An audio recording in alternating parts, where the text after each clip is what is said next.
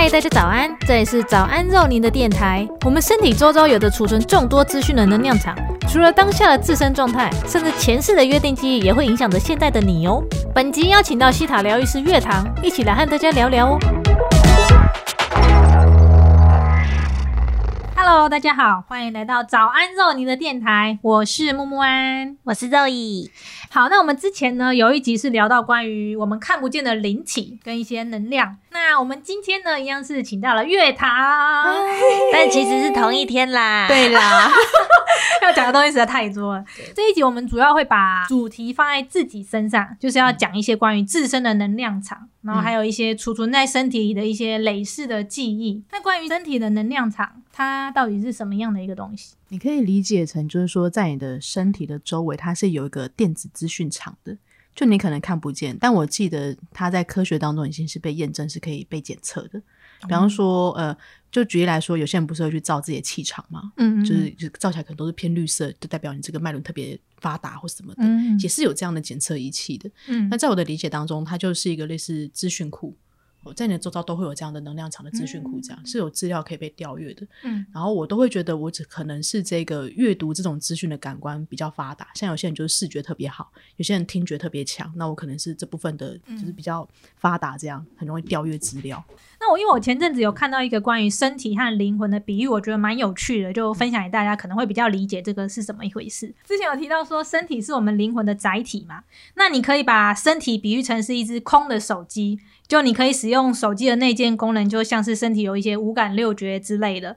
那但是如果你想要驱动这只手机，真正的跟外界联系上，需要干嘛？要信卡，对，这个信卡呢，就可以比喻成是我们身体的灵魂，就我们灵魂就是这张信卡。那其中最重要的就是你插入信卡之后，你就可以储存跟接收数据资料，然后还有辨识身份，就辨识你这个人是谁。那当你手机用久了之后，就会开始有一些问题啊，不敷使用，你就必须要更换新手机嘛。那你换过几只手机？两年换一次，两年换一次。差不多哎、因为我用好像 Sony，都 没有叶配，没有叶配，没有叶配，没有叶配。两年换一次，因为它都会自己更新，然后就变超慢。对，因为我们大部分都用 iPhone。那哎、现在、没有没有没有，不行讲不讲。哦，我们都用对对对插牌对对我们都用插牌。那其实最多人用的算是 iPhone。也不一定呢。现在小朋友都用 Samsung，好了，我就举个大家广为人知的 iPhone，这样讲好了。A 牌，A 牌，它已经从第一代换到水现在果牌水果牌，从第一代换到现在已经不知道第几代了十，二代。十二代哦。哎、十二代好像真的蛮强的，拍照很厉害好了好了，不用再讲它的好了。啊！不要再捧它了。但是你手机换，你信卡有换过吗？没有哎、对，你信卡都是不变嘛，都是同一张。那意思是什么呢？信卡就是代表我们灵魂的意思嘛。你手机都是身体嘛，身体如果嗯我们过世之后，身体就是坏掉的意思，就是没办法使用。但是你信卡，灵魂还是会一直存在，你会、嗯可能会转世，会轮回，再换一个新的身体，比较健康的身体过来，然后再继续过这一次。还有科学依据嘛？但是科学应该说有很多人是他们可以去访问，或是知道说有些人记得自己的前世，对对，因为你很难验证来世嘛，对啊，嗯，这真的好像很没办法验证。除非是濒死经验，但濒死经验不是也他还是回来了啊。我觉得比较多是那个记得前世的，嗯他可能会很清楚的说出他住哪里。嗯，有一些前世记忆。嗯，那当灵魂经过累生累世在地球轮回之后呢，你前世可能有经历过，或是不断累积的一些经历，就是一些资料档案，就会全部储存在这张信卡里面，也就是我们灵魂记忆里面。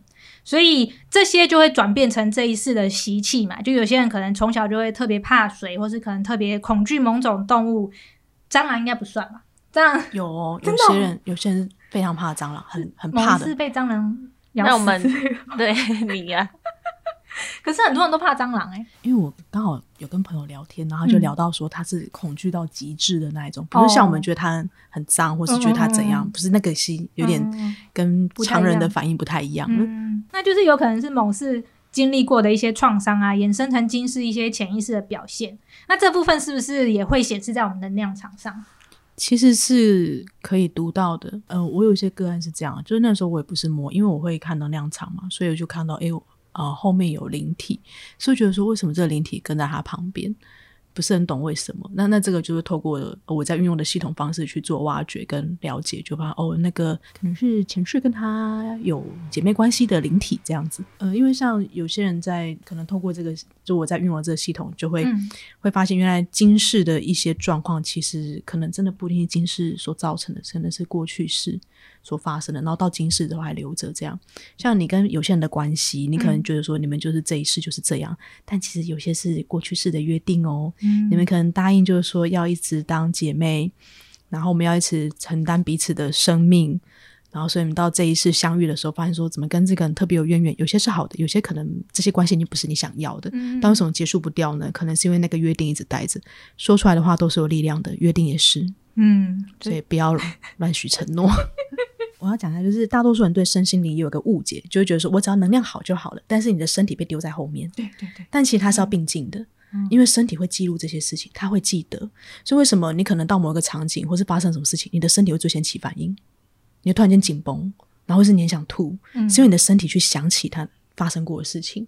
对，所以为什么我们练瑜伽？我说的是昆达尼尼瑜伽，嗯就是昆达尼瑜伽当中会有一些体位法哦，然后跟一些动作，它都是在打开那些我们平常不常用到的肌肉的地方，那那些细胞肌就可以流动出来，它可以被释放。所以练习着练习着，你的人就改变了，你的创伤就诶被释放了。可是是因为那些东西被流动了，它卡住的地方就是消失了，或是你在练习的过程当中，你可能会有点想要哭或是很愤怒，但是本来堵塞的东西流动了，这样子。还有一点就是，我们刚刚讲到身体的细胞会有记忆嘛，然后它也会记录你的信念。还有一点是说，这些东西也会储存在你的能量资讯场里面。像我在阅读阅读资讯场呃能量场的时候，最快被看见的都是创伤，就是到现在都还在影响你的，或是你最常在想的一件事情。那它会长怎样？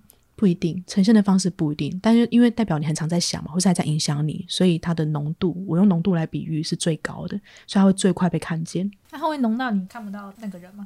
是不会啦，然后你看到不是都很高级？但是但是对是蛮高级，或是有的像我那有一个个案，就是他坐在我他在沙发上，我们大概就坐着，那我看到的时候，发现我就看到一个母亲的形象从从他后面往前这样看，嗯我就跟他说：“你是不是很常觉得自己被妈妈控制？”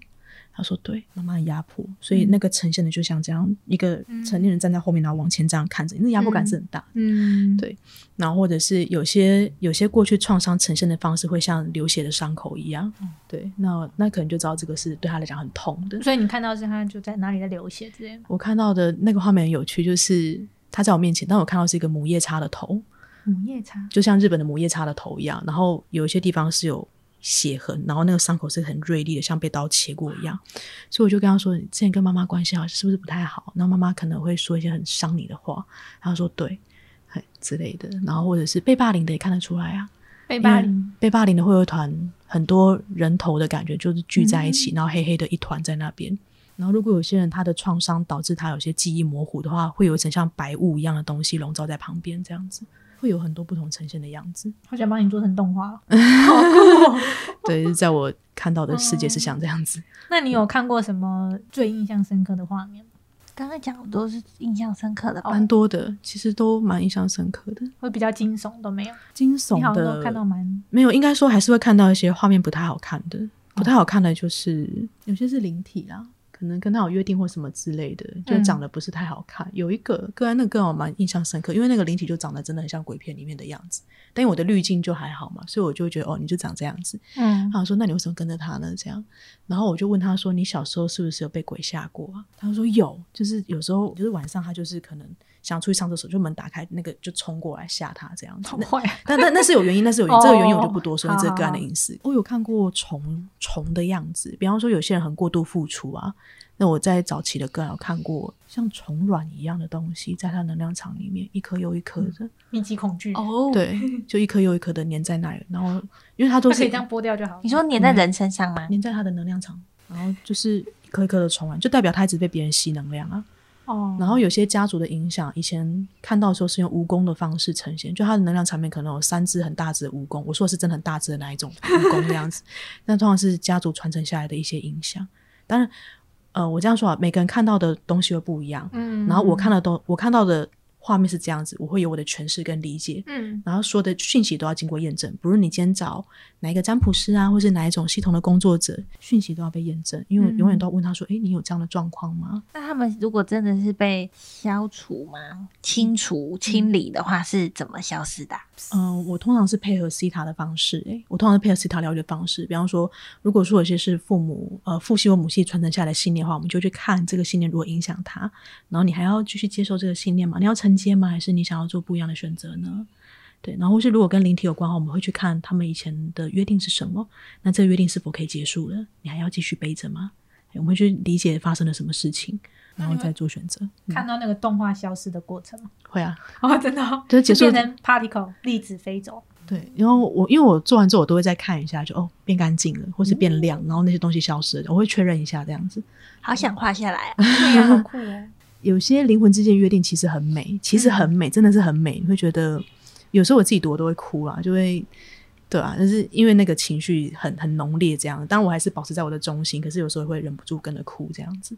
然后有一些选择也是可能在当下很很痛，但是是很好的选择这样子。因为我觉得我们这一世代的那个灵性进展真的是突飞猛进，所以现在其实如果你要删除啊，或是格式化那些储存在你信卡的一些不需要的记忆，其实是有非常多方式的。像我们上次有体验的西塔疗愈，或是可能像 K 有声音疗愈啊，然后我们最近也去学了 Bus，它也是帮助你释放掉一些信念。之后我们会再慢慢跟大家分享一些其他的疗愈方式。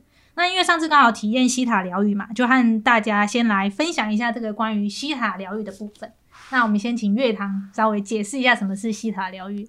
好哦，那我先讲一下，因为其实西塔它是指一个脑波的状态，那西塔疗愈它是透过一个很简单的方式，让你的脑波可以进入西塔波。所以在西塔波当中，通常你要冥想可能五六个小时，你才会进入西塔波的状态。那你在这个状态里面去呃更改你的潜意识的一些信念的模式的设定，它就变得非常的容易。那还有一点就是说，西塔疗愈它其实透过跟造物主的合作，那这个造物主不是说在宗教当中所定义的，那在我个人的核心价值里面，它就是创造宇宙的那一个存在这样子，或是老高说的大圣灵 之类的，很多种称呼，对，它有很多种称呼。嗯那我们那我自己都会让个案知道说，呃，今天这个疗愈的发生，它会发生一个就是。永远都是个案的自主决定，你决定你可能不要哪些行为模式，你想要改变跟前进。再就是造物主，还有就是协作者，就是我，我们三方会一起合作去进行这个过程。嗯，那四台疗愈它可以做的东西其实非常的多，但是它很常被运用在信念的转换跟调整上，或者是显化。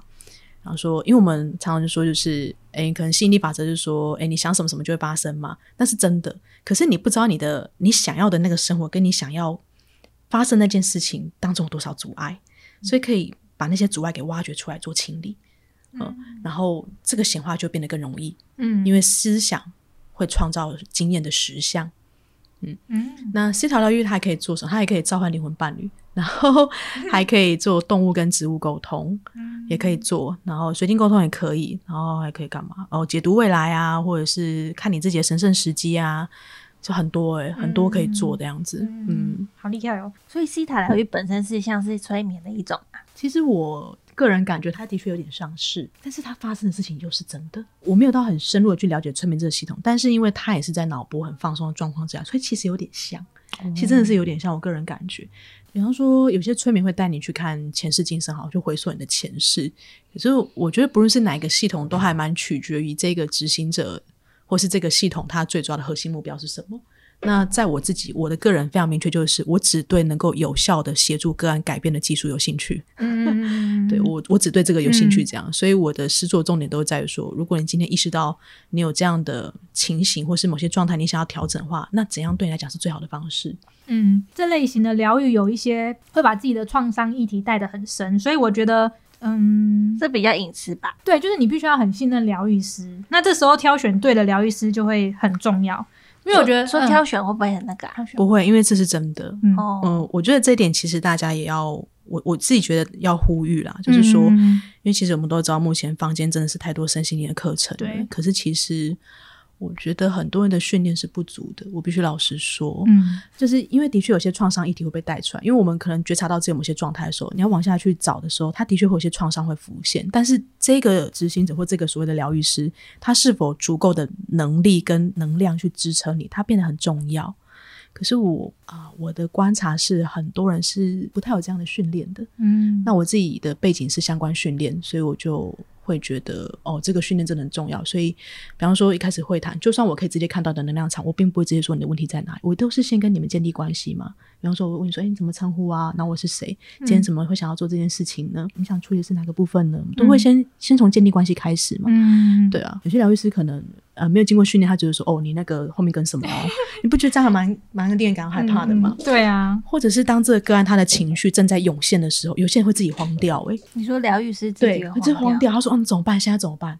哦，那如果你没有一些相关的训练跟一个很明确的界限的话，你怎么去支持你的个案呢？你自己都跟着慌了，嗯那个案不就更手足无措了吗？他会更害怕的，他不知道该怎么办的。对，所以我真的认为说，我觉得很多人可能把所谓的身心工作想的非常的偏颇，就觉得哦，你们就是上了这个课，然后这个证照，那你们收很高的个案费，然后再做这件事情。很多人是有这样的想法的。那如果像一开始没有接触人，不知道怎么判别老师呢？叹气，就是 就是真的会有人这样我啊我？我懂，我我是可以理解，真的，因为很多人会觉得很炫，然后这老师看起来文案写的很好，他形象看起来很棒，然后感觉经营的很棒，然后他的个案回馈很多，然后觉得那我去找他上课这样子。那我觉得每个人还是有各自的缘分，你的心跟你的感觉会告诉你是事实是什么。对，但是在我的立场，我是觉得我自己会跟我的就是朋友们讲说，我们都会去理解到这件事情非常的重要，因为我们都可能走了一段时间了，会觉得哦，就像你要尊重你的工作跟尊重你的个案，那你就必须要把自己锻炼好啊。因为我觉得很多人会对身心灵这个领域会有一个怪力乱神的解读，就是应该也是因为有很多人是没有把自己根扎稳，然后就就出去乱接个案，造成的一些现象。对，然后还有一点是说，有些这个领域的工作者是仰赖个案给他的价值认同的，那这就会非常的危险，因为他期望他可以不断的照顾对方，获得他存在的意义跟价值感。那其实蛮多人是这样的，或是会期望个案一直不断给他钱。我讲白一点是这个样子，嗯对，呵呵。那讲白一点是这样啊，那其实你可以去区分啊，就为什么有些人后面会被呃攻击或什么的，那有可能跟他出发点有关，也可能跟他的界限不够清楚有关系。嗯所以我，我自己会一直去训练我自己这一点，就是我如何不去控制控制对方，然后我如何回到我的中心。什么叫做以个案为优先，然后爱为优先？这个其实都是很重要的个案伦理守则。嗯 但是你可以看一下，大多数房间是没有在教这些东西的，他只教你技术而已。嗯，而且我觉得有一点很重要，就是大家可能会觉得，哎，我是不是哪里有问题？我去找疗愈师疗愈完我就没问题了。那其实疗愈师的目的不是帮你治疗这个地方，而是帮你带到你自己内心。对，这个真的非常的重要。我有几点真的要特别声明，就是所谓的疗愈，并不总是让你感觉很好。它有可能会让你感觉很差，是因为疗愈会让你的觉察力提高。有的时候真的不是说这个疗愈出了问题，而是你本身就有这些状态，然后疗愈只是让你更能够觉察，哦，原来我的这些状态一直都存在，嗯。原来我一直都这么的悲伤跟这么痛苦，还有这么的愤怒。其实有的时候是这样的，嗯。对，所以作为一个疗愈执行者，我们要接受有的时候疗愈结束之后，对方会很混乱，可是你要支持他，把他自己改变的责任还给他，不是帮他承担。所以有时候会遇到个案会跟我说怎么办怎么办，然后什么之类的，就是我的立场都是告诉他说，那你要做选择，你要自己做决定，然后你的感觉怎么样？你不是剥夺他的力量为他做选择，嗯，这很重要，把力量还给他自己。永远都要这样子。嗯，大家如果有需要做身心灵疗愈这一块的话，就是要挑选自己觉得对频的，然后你能够信任的疗愈师去带领你。因为如果你能够全然的信任疗愈师，是不是对当下的疗愈都会有很大的加成效果？一定是的，因为所有的关系都是建立在信任上，嗯或者是如果说我们要一起去探索这么深的一个部分的话，信任感是非常重要的，嗯很重要的。像有的时候我也遇到一些朋友或是个案跟我说，他们反而去做了个案之后，感觉被恶度伤害，哦是有的，因为他可能带这个伤痛过来，然后每个人都是想要寻求被理解，或是想要被疗愈跟被支持才来。可是当这个疗愈师，因为你对他有个信任的时候，某部分一个权力的关系会产生，这是这是无法避免一个权力关系会产生，因为你会你信任他嘛，嗯你信任他可以协助你，把某部分的权利交给他了，你信任他。但如果今天这个角色告诉你说，你还要再当一个任性的小孩吗？你什么时候才要长大？你不觉得你很痛苦吗？我都已经这么哦努力了，骂他，，对我，我都已经这么努力来到这里了，但是我为什么反而还是被责备的那一个人呢？所以这也跟一个执行者他的敏感度有关系。这样子，这个工作其实我真的觉得他并不是说你拿到一个所谓的证照之后就可以去去马上去做一件事情。你你可能需要实习，你可能要知道说你欠缺的专业能力还有哪一些。那因为之前有提到说，这个是嗯，除了我们人类之外，还有很多其他的各种灵体、不同的次元的灵体存在嘛。有些可能是无意识当中会不小心影响到你。我们可以做一些什么样的方式，可以简单的稳定跟守护自己的能量场？最简单的方式就是锻炼你的呼吸，呼吸真的很重要。大家不是听到气场吗？气不就是呼吸吗？哦，所以你锻炼你的呼吸，你用深长呼吸也可以哦，或是深长呼吸。深长呼吸也可以，什么呼吸？深长呼吸也可以，这是什么？深呼吸、深吐气，这个也可以。哦，对，最简单的呼吸锻炼是这个方式，是用嘴巴还是鼻鼻吸鼻吐，鼻吸鼻吐，有意识的呼吸，有意识的呼吸也可以。然后，因为呼吸会扩展你的能量场，然后呼吸会改变你的情绪状态跟频率的状态，所以当你的这些状态都改变的时候，原本可能比较低频的灵体就不会靠近你。然后，如果你又有在做一些比较，请说，老师多长叫做多几秒？啊？都可以啊，看你可以呼吸到多少，不要硬不要硬撑。刚刚我在讲话的时候，周一开始在那边深呼吸，这样子就够注耶练，那就够注意。那可以吸个十秒？啊？可以啊，其实你不要勉强逼自己。就是如果说你现在就是吸气，可能只能够五秒，那你就接受五秒啊。对，有一个呼吸方式叫一分钟呼吸法。哇，好久哦！哎，不用先不用做到，理想当中是吸气、屏息跟吐气达到各二十秒。但如果你只能够先吸气五秒的话，你就屏息跟吐气都各五秒。然后你可以先练习三分钟，一分钟或三分钟都很好。你只要有意识的练习呼吸，你的状态就开始改变。尤其当你情绪很糟的时候，或是不知道怎么做决定的时候，你可以练习一分钟呼吸法。嗯最简单的方式就正是练呼吸，你的气场的状态改变，这些东西就不会靠近你。嗯那还有一些比较根本的部分的话，我觉得可能可以调整一下你对你看不见的世界的恐惧。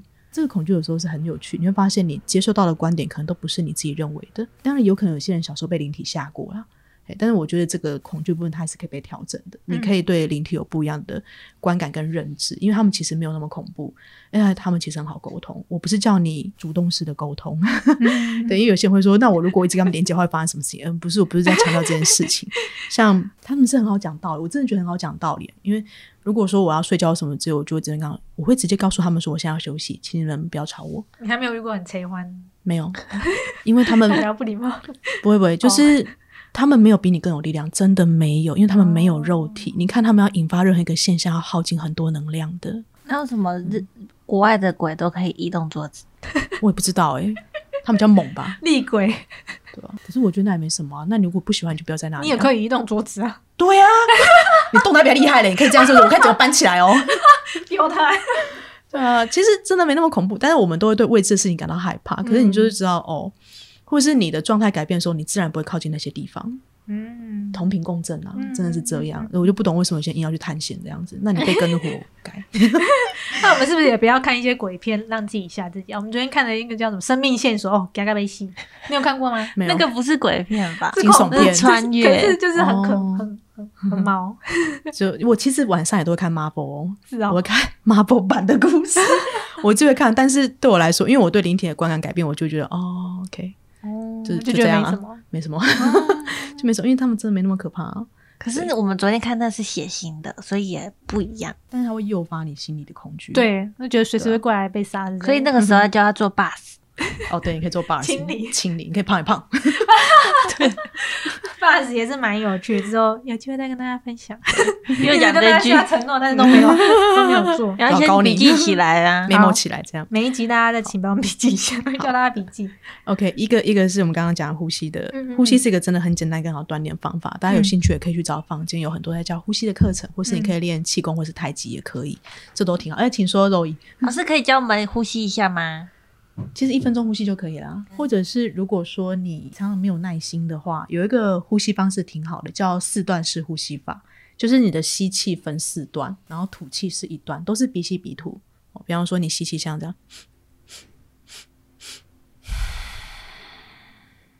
吸气分四，吐气一次，这个很好，而且你会很很快平静下来。在昆达里尼瑜伽当中，有非常多的呼吸训练方式，有些是专门转变你对自己的自我贬义、自我价值低落的嗯哦，然后也有吃完饭之后要排毒跟消化可以做的。嗯嗯，但是呃，如果说要平常增强气场，或是让自己脑袋不要想那么多的话，有一个呼吸很好，叫做火呼吸。火之呼吸，对对对对，火之呼吸。对，这个真的不错的样，它真的很好用。可是因为它其实这个要现场看，这个我就不用 p o d c a s t 方式教。但是大家如果有兴趣的话，可以搜寻火呼吸，应该是会有些 YouTube 的分享这样。嗯。但是我会觉得，我会建议大家有机会找呃有在教的老师上课一下，因为大家很容易用错呼吸的地方，然后它会让你更累，你会做不久这样子。但是火呼吸的好处非常的多，可是现在搜寻火呼吸会不会都是鬼灭？应该会哦。不会不会，啊真的哦延迟呼吸，那是延迟呼吸，但是火呼吸应该是还好这样子。不要直就火呼吸对，不要。直。好，还有一点就是，如果大家有时候可能去，你可能会经过墓地啊，或者是医院，如果你觉得心里面不放心的话，毛毛的。对你只要想象你被白色的光包围着就好了。哦对，你的观想是有力量的，所以这也是一个非常简单跟好用的技巧，就是哦，我我被光包围着这样，或是有时候你可能可能你在一些场景当中，环境里面可能有人在争吵，那你觉得哇，你也不知所措的话，你也可以感觉你从你的心送爱给对方，送爱给对方。给争吵那两个人。对对对，送爱给对方，或者送爱给自己，那这样都好很多。这也是一个非常简单跟快速可以运用的方法，那想象是怎样？想象现在自己有一道白色的光跑到他身上吗？也可以啊，就从你的心有个爱送过去，这样子啊。什么是爱啊？什么是爱？你觉得呢？好深奥这个字。，什么是爱？好难哦。爱很难用言语叙述，哎，它是一种感受。我常常会被，就是如果路上或是家里有人在争吵，我就会被那个气场严重影响到。你说你在路上会看到有人在吵架，有时候啊，那你不会就很想看他们在吵什么吗？很大，我都会听他们在吵什么，我怕被揍，我不敢看。不会被揍啦，就听他们哎生气的人很容易就会迁怒旁边的人。听你一天到晚在听楼下在吵什么，他又没有直接耳朵长很大，好奇。好哦。那其实如果大家真的真的没空练这些呼吸法的时候，其实我们呼吸怎么会没空练呢？平常就可能真的很忙。啊。大家可以在睡前或是洗澡一些简单的时间做一些比较深长的呼吸，是不是也是就会有帮助？也是可以，但我可能会建议坐着，坐着因为放比较放松，哦，放松的状态，但是不要驼背哦，因为你的呼吸跟脊椎有关系，所以如果你驼背的话，氧气就很难输送到脑部。对那可以闭眼睛吗？可以闭眼睛闭眼睛更好，闭眼睛会更专注。真的哦，老师叫我们张开眼睛啊。哦，没有瑜伽老师瑜伽老师看哪里？看鼻尖，哦，看鼻尖可以，因为那是一个专注点，它会去牵动你的视神经跟你的松果体，哦，所以是有原因的。看鼻尖是有会有点斗原因的，鸡眼是不是很正常？呃很很很正常。哦对，那有人鼻子比较塌怎么办？他可以想象、观想他看到，好烦的问题。因为他问了大家的问题。对对对对，刚刚你提到那个争吵的部分，我觉得有点可以补充，就是，嗯还有一点是责任的划分，就是你可以在心里面下一个意图，就是说我将这些不属于我的情绪跟能量都物归原主，嗯。嗯，就比较不会被牵连这样子。嗯可是有时候如果是家人的话，就会觉得自己好像应该做些什么。你确定是你应该做些什么吗？还是你把别人的责任拿在自己身上了？现在是咨询时间，因为毕竟我们，反问啊，因为很很多人都会有家庭争吵的问题啊。可是他又不可能躲到房间，他妈会来敲门呢、如果是类似这种状况的话，我觉得迦南是比较柔软跟比较难的一部分，可是其实我们也都要放手，让家人去为自己做决定跟选择，不论是哪一种，因为就觉得家人没有接触这一块，好像会用的方式就是用力争吵。那是他们的选择。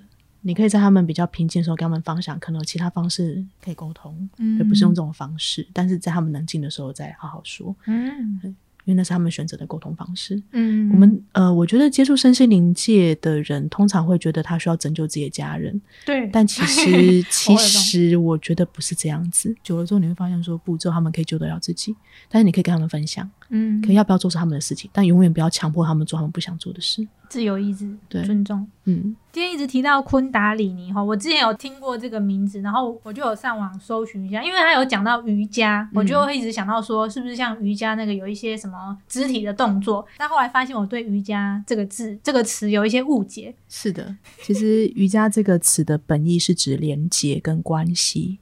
Yoga 这个词的原本的含义是这样子。那所有的瑜伽都源自印度，可是当它传到西方之后，就变成大家现在在健身房看到的以体位法为主，或是雕塑跟瘦身。但其实瑜伽的本质是回到你跟你自己的关系，我们从自己跟自己的关系开始，所以会有体位法的训练嘛。嗯，如果透过身体去感知你现在的状态，如果打开你身体的空间，然后再慢慢的我与自己的关系，以及我与他人的关系，然后再往外我与世界的关系，再向外一层是我与宇宙的关系，它是这样的，然后再回推到你身上，嗯它其实在讲关系的。嗯呃，可是它有很多的误解这样子。那不论你在你的生活平常是怎么过，我其实想法是这样，就是任何的灵性上的练习，或是像是瑜伽，它都是让你在你的生活当中可以过得更好，可以让你过得更成功，或是在你的关系当中你可以更圆满，嗯。然后或是更和谐。我觉得所有的灵性技巧，最后应该都是要协助你原本的生活更好，而不是成为你逃避的一个地方。嗯。嗯，不是有一本书叫《原子习惯》，然后因为我以前是一个很难坚持做练习的，我就会觉得哦好烦好累哦，然后我怎样怎样什么，就很多借口跟理由。我很喜欢那里面书的比喻，他说我们总是觉得就是说我要突然有一天就非常的成功，有一天就是一夜暴富啊，然后突然间就赚多钱，或是达成我自己目标。可是大家都忽略一件事情，就是说如果你今天你要劈开一块石头的话，表面上看起来它是好像是突然之间它就裂开，但其实前面你可能已经敲了它一千次，然后在第一千零一次的时候它就破了，这样。你说前几次可能已经耕耘过了吗？对，其实这样。哦然后像这种昆达里尼瑜伽练习是这样，就是你不断的就是一天一天的累积、累积、累积、累积、累积。可是你有累积的话，你就是会开始变得不一样。但如果同样的时间你什么都不做的话，你就是没有任何的改变。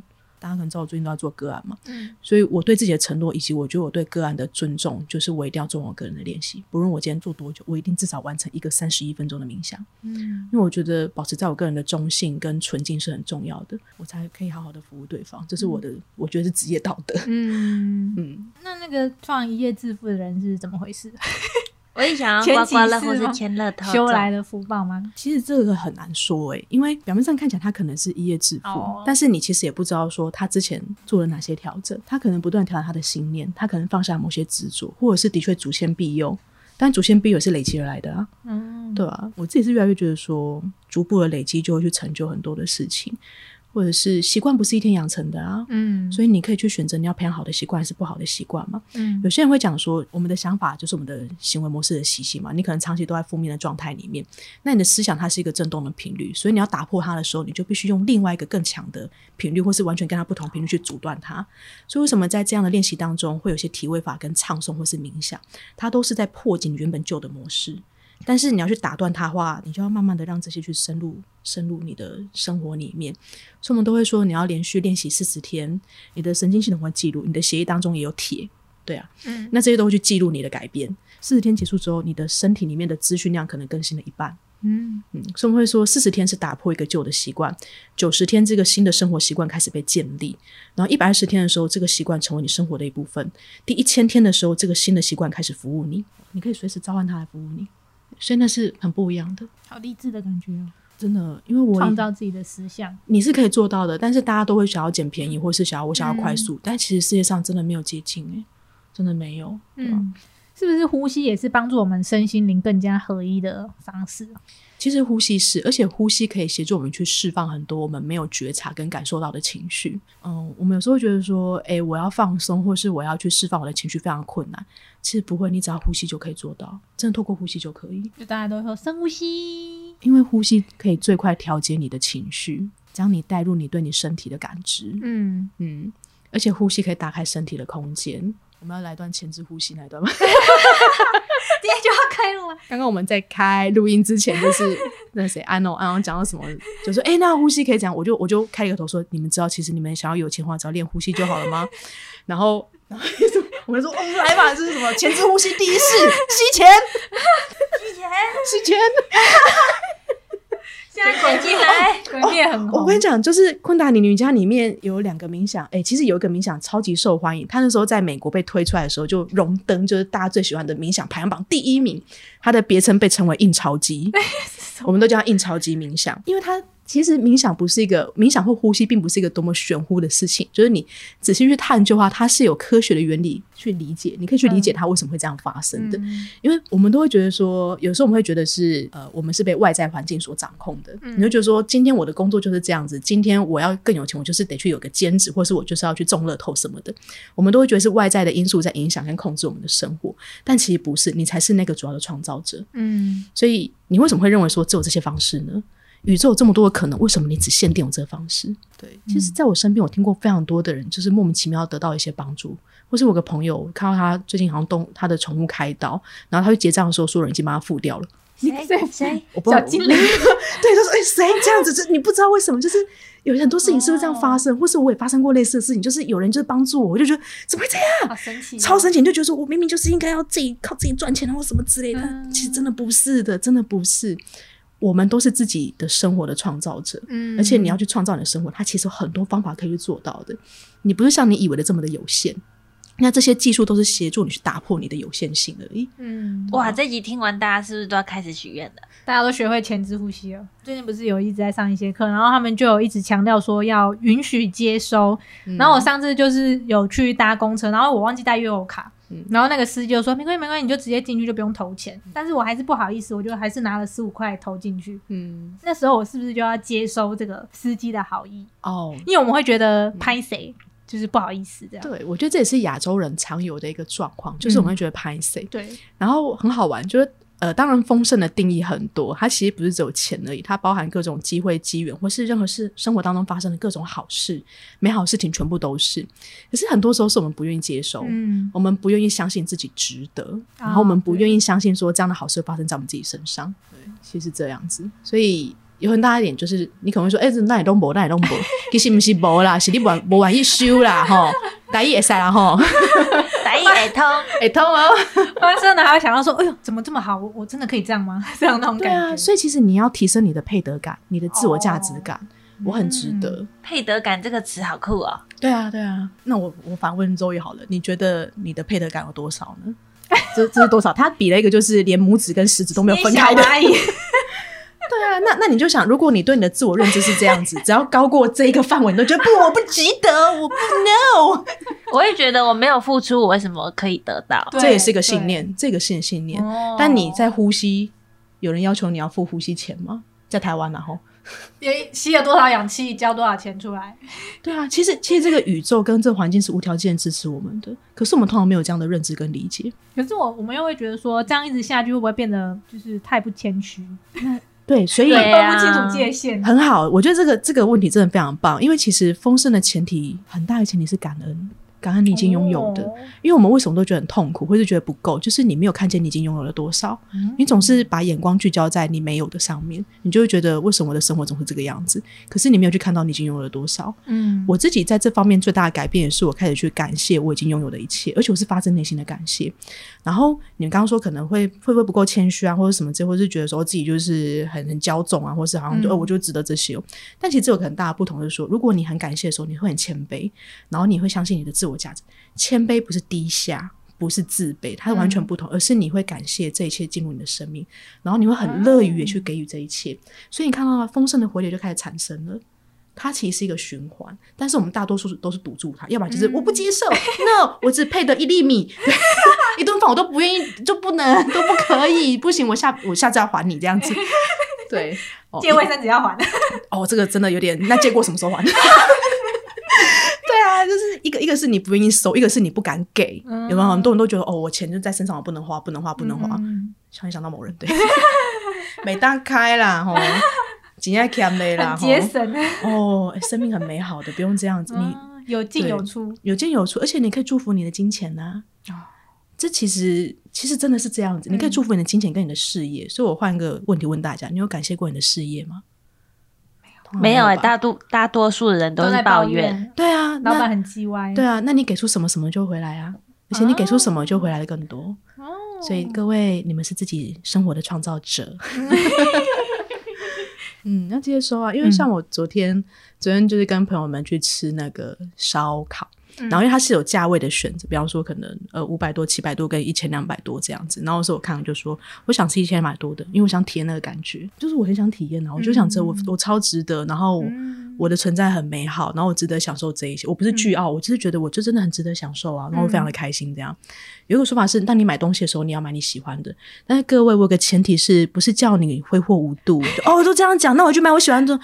不是 谨慎谨慎用钱好吗？我是说你要选择你喜欢的，然后不要屈就。但如果你本身有负债的信念，或是觉得你很匮乏的话，我觉得这部分要先处理完。但是你可以先从调整你的内在自我对话开始。比方说，你有时候觉得我怎么那么糟，怎么做不好，换个方式跟你自己讲话，就是我很好，我尽我所能去做到了，嗯可以改变你的内在对话的。嗯，那这些就开始转变。那是不是钱也要给他住好一点的位置？就是要把它钱包摊开住舒服长要用长形钱包，不能挤在那个小钱包里面。嗯，我自己是用长的钱包啦，嗯对我是我自己觉得这样我自己比较舒服，但我就看大家，如果你觉得对你来讲，就是把钱凹起来这件事情好像不是让它很开展的话，你可以考虑用长的。是茶叶啊，开展。而且我有个我有个朋友，而且是我之前的学生，就是他后来是提升他的配得感，然后因为他自己有四个小孩。然后他就是说，他有一次，因为他们自己也在做这这方面的练习，他们用其他系统训练他们自己的金钱观啊，或是那种呃容纳钱财的那个容器，内在容器跟外在容器。嗯然后他们就常去逛百货公司，他们就会去看那个爱马仕，嗯他们去逛爱马仕的那个专柜这样子。然后那时候常去看，然后也都没有买，就是都没有买，因为那个一整个一个都要六五六十万嘛，就是很呃价格比较高。他说他有一次去看的时候，他就看到有一个就是那个皮夹就还不错，他觉得哎整个剪裁设计都很好，然后就问一下价格，就九万多这样，就啊九万多可以拿来做很多事情啊，就是哎四个孩子啊，就是可以做很多很多事情这样。然后他先生过来就跟他讲说，你之前。昨天我们不是才去签一台车嘛，因为他们换一台大车，这样这个九万多，你为什么会觉得你舍不得花？然后他想，好像也是，我为什么要觉得我好像就是好像不值得的感觉？后来他先生说：“来，我买给你。”然后说这些年谢谢你为家庭的付出，多开心啊！他说他很开心，他就是觉得哇，他还要给我看那个包，我觉得这包真的不错。再次强调，不是叫大家挥霍无度跟买名牌，是提升你的内在价值感、内在价值感，好吗？好，好哦，对，我们没有鼓励过度消费哦。棒哦！对啊对啊，那你有什么心得？那他通常也是不好意思买东西了。你你去买你喜欢的吧，不要再接收别人给的衣服了。你怎么知道我都是穿别人的的衣服，你有讲啊，我们见面第一次跟第二次你都有说啊，啊？就好好的新新的啊，为什么要丢掉？是可以不用丢，但是你还是可以去买一些你自己喜欢的东西啊。你可以接受这些也很好啊，记得把物品上一个主人的能量清掉就是，要清吗？还是要清，因为物品会保留能量。那是什么能量？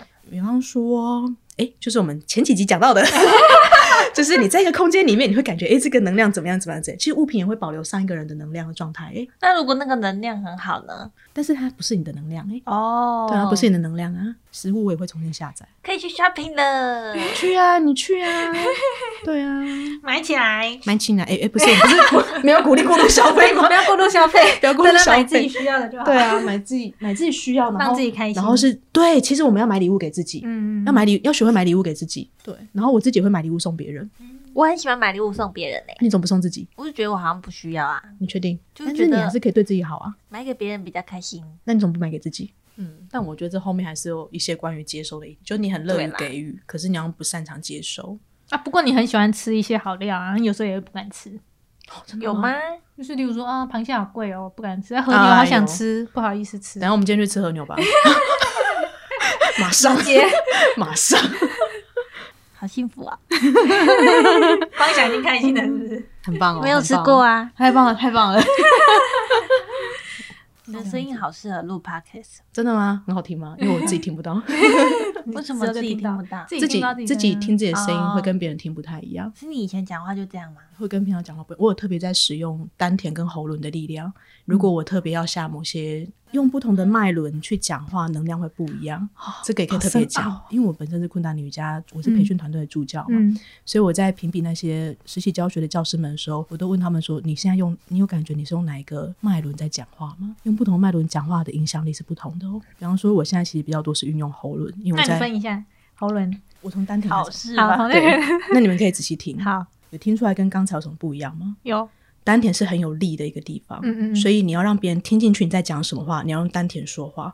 所以一个教师他一定要用丹田讲话，但是他不能够完全只用丹田，他还要带入心。然后有些老师会用太阳神经丛，肚子对，他因为太阳神经丛是控制跟命令哦，做这件事情不要做那件事情。很多的父母是用海底轮跟脐轮在跟小孩讲话。你现在是太阳神经虫吗？对我刚刚太阳神经听出来，很棒。对，那我现在如果转到就是海底轮，而且每个脉轮的运用有负面性跟正面性。大多数的父母都是使用呃，它是有点下三轮混合的负面性使用。你再这样子，我就不给你什么。你有没有看到别人家小孩为什么那么听话？你现在在干嘛？啊，好凶哦！能听到吗？他是混杂的对，你们他是很多父母是用这种方式在跟孩子讲话的。那课堂中的老师就可能很多都是用太阳神经虫，嗯，安静。对，那往上走呢？往上走，我们来到心轮。